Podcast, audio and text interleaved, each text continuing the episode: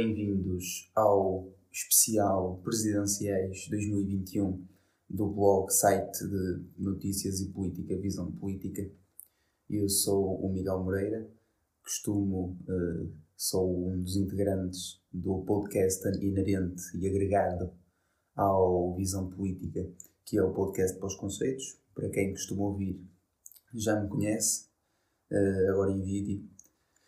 E endereçaram-me o Pedro, uh, dono e gerente da página Visão Política, endereçou-me o convite de comentar o especial presidenciais, que agora ocupará este mês até o dia 22. Começou ontem, dia 2, e como tal, uh, endereçou-me o convite e eu, obviamente, que aceitei. E temos o propósito de comentar todos os debates que vão ser, uh, que vão sendo transmitidos nas televisões e a nossa ótica é comentar, dar a nossa opinião do que uh, se falou. Faremos uh, no, dia, no dia após ou dois dias depois de, do dia 24, que é o dia das eleições, um rescaldo uh, entre os três e entre os três que são o Pedro, que é o dono da, da página, o gerente, que é o João Valor, que é o meu colega, do, meu amigo e colega, parceiro do podcast Pós Conceitos, é o outro integrante. Para quem, como, como, certo saberão, quem acompanha, ele é um deles, e depois eu, o Miguel. E portanto, isto foi uma pequena introdução. Uh, espero que me acompanhem o podcast Pós Conceitos e, acima de tudo, durante este mês, acompanhem todos os rescaldos e todas as opiniões, todos os prognósticos, todos os feedbacks que aconteceram nos debates. Falo-vos hoje, dia 3, do debate que aconteceu no dia de ontem, no dia 2, aliás, nos debates, eh, ou pelo menos eh, naquilo que na teoria seriam debates. Porque, na minha sincera opinião, o que assistimos ontem não foram a debates. Portanto, eh, na, na teoria existiram dois, um às 9 da noite, às 21, que foi protagonizado pelo atual Presidente da República, Marcelo de Souza, e por Marisa Matias, deputada, e uh, mais tarde, uma hora depois, sensivelmente, tivemos e assistimos a um debate, entre aspas, de André Ventura, do Partido Chega, deputado, e o Eurodeputado João Ferreira, do Partido Comunista. Se bem que, obviamente, eleições presidenciais não são partidárias. Vou começar pelo primeiro, e vou começar pelo primeiro, lá está, por ser o primeiro, é meramente, meramente numérico, é aleatório. Eu, Miguel, vou fazer sempre assim, não sei como é que os meus colegas vão fazer, eu farei sempre de ordem de acontecimento. Quando existem dois. Por exemplo, hoje, dia 3, só vai existir um. Mas diretos ao assunto. Eh, como eu estava a dizer, não tivemos debates, não assistimos a debates. Primeiro assistimos um quase um monólogo, um, um, uma conversa fofinha entre dois candidatos.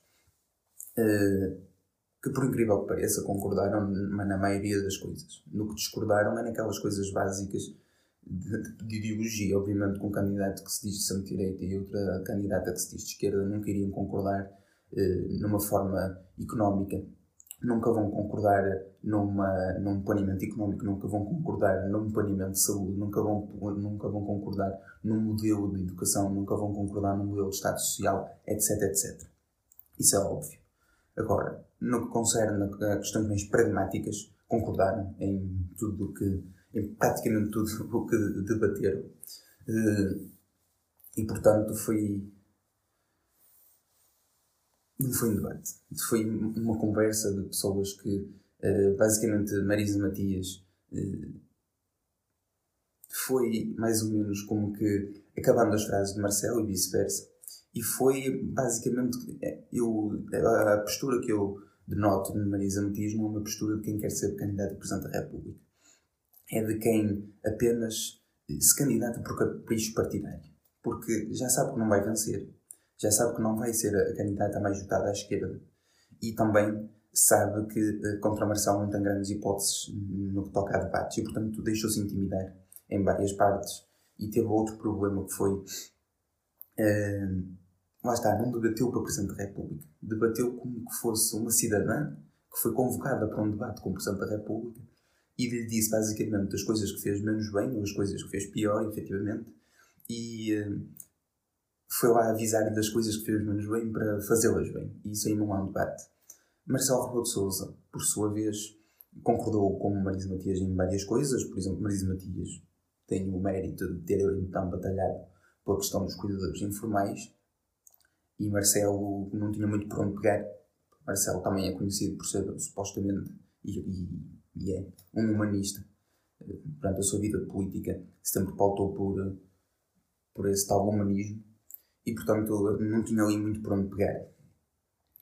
Uh, por outro lado, o Marcelo Rebelo de Sousa também uh, foi acabando as frases de Marisa Matias, assim como uma coisa bastante animada, mas uh, à semelhança do segundo, que eu já vou falar a seguir, experimenta este debate, o teor é zero. E perde a democracia. Porque, seja de esquerda, seja de direita, nas questões mais pragmáticas, nas questões mais ideológicas, eles não têm por onde pegar. E há outra coisa que eu tenho muita pena que é o facto de uh, este debate presidencial tem pouco de presidencial. Porque a condução, a forma como os debates são conduzidos, não, não, não vão para questões de, de, do foro presidencialista. Há coisas que o Presidente da República, uh, o Presidente da República no nosso sistema, por ser uma figura representativa, não pode pegar em certos tipos de questões. Isto mais no segundo debate do que no primeiro.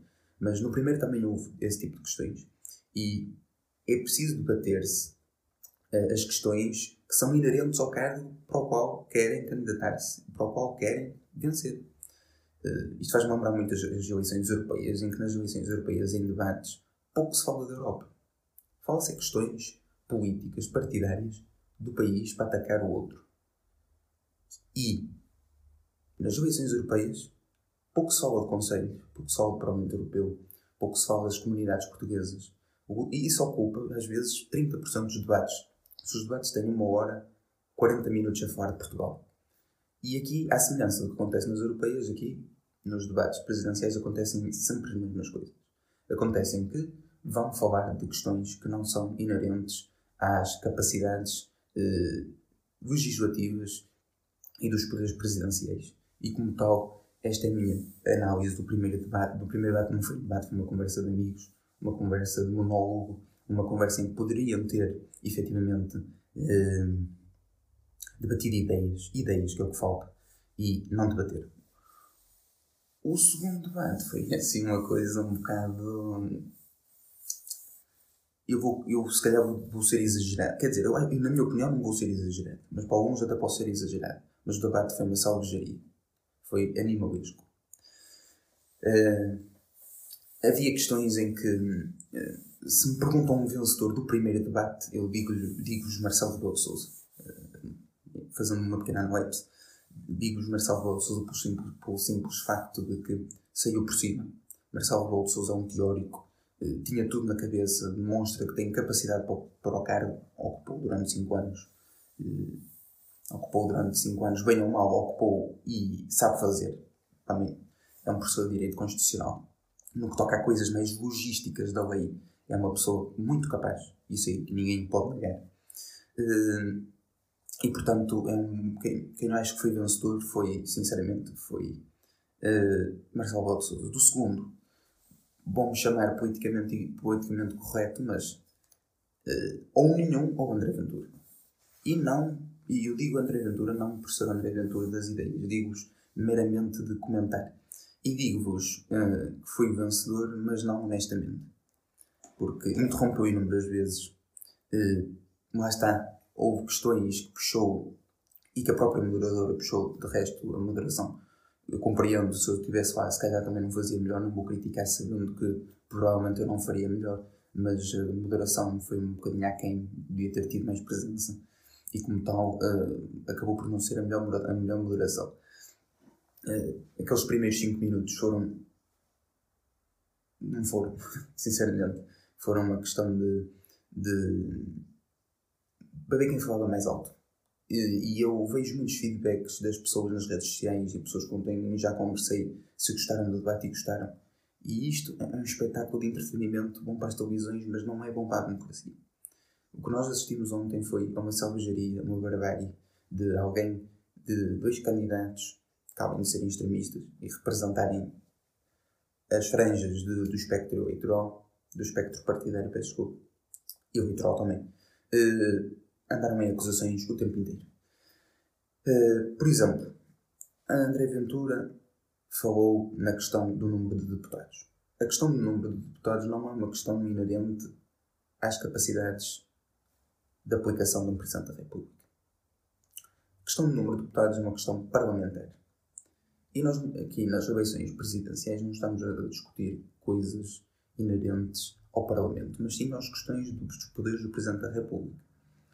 E, como tal, eh, uma questão que não era para ali chamada, eh, uma questão que acabou por ser levantada, eh, mas André Ventura é muito inteligente, ele não é inteligente, é esperto, porque sabe que ali vai ganhar votos, apesar das pessoas não quererem saber se aquilo é uma questão, de, uma questão presidencial ou não. Além disso, André Ventura só se está a candidatar não para Presidente da República, mas para ganhar mais peso, porque sabe que nas eleições autárquicas de outubro de 2021 deste ano não vai conseguir grande resultado porque não tem implantação autárquica e, portanto, teve que marcar o seu território ainda mais atualmente. E, portanto, nesse aspecto acabou por ser bem jogado. Mas lá está, ele está-se a candidatar para Presidente da República para ter palco, para ter palco para, com, para poder destilar a sua ideologia, as suas ideias não é propriamente para ser Presidente da República. O próprio João Ferreira também não está a candidatar-se para Presidente da República. O próprio João Ferreira está ali para marcar, para ver ainda quanto vale o Partido Comunista, que já não é muito e, portanto, querem avaliar. Uh, e acabou por ser um debate, um vazio de ideias, um, um debate de, de barbárie e de selvageria. Um debate em que eram constantes os, os atropelos um ao outro e acabou por não, por não, por não ser nada. Eh, eu digo que André Ventura ganhou porque foi que foi o mais alto. e portanto foi o único que conseguiu, foi o único que conseguiu eh, mais ou menos demonstrar o seu programa, o seu programa que não é presencial, diga-se. E uh, quem venceu, na minha opinião, foi André Ventura. João Ferreira marcou um ponto muito importante, mas que não soube aproveitar. E se Marisa Matias tinha deixado de intimidar, o João Ferreira fez exatamente o mesmo pegou muito bem na questão das votações do, do André Ventura na questão do novo banco, quando teve três uh, posições diferentes em menos de 24 horas, mas não soube depois passar por cima. Ao contrário de André Ventura uh, soube passar por cima nas questões internacionais, dos apoios que tem o Partido Comunista, nas questões.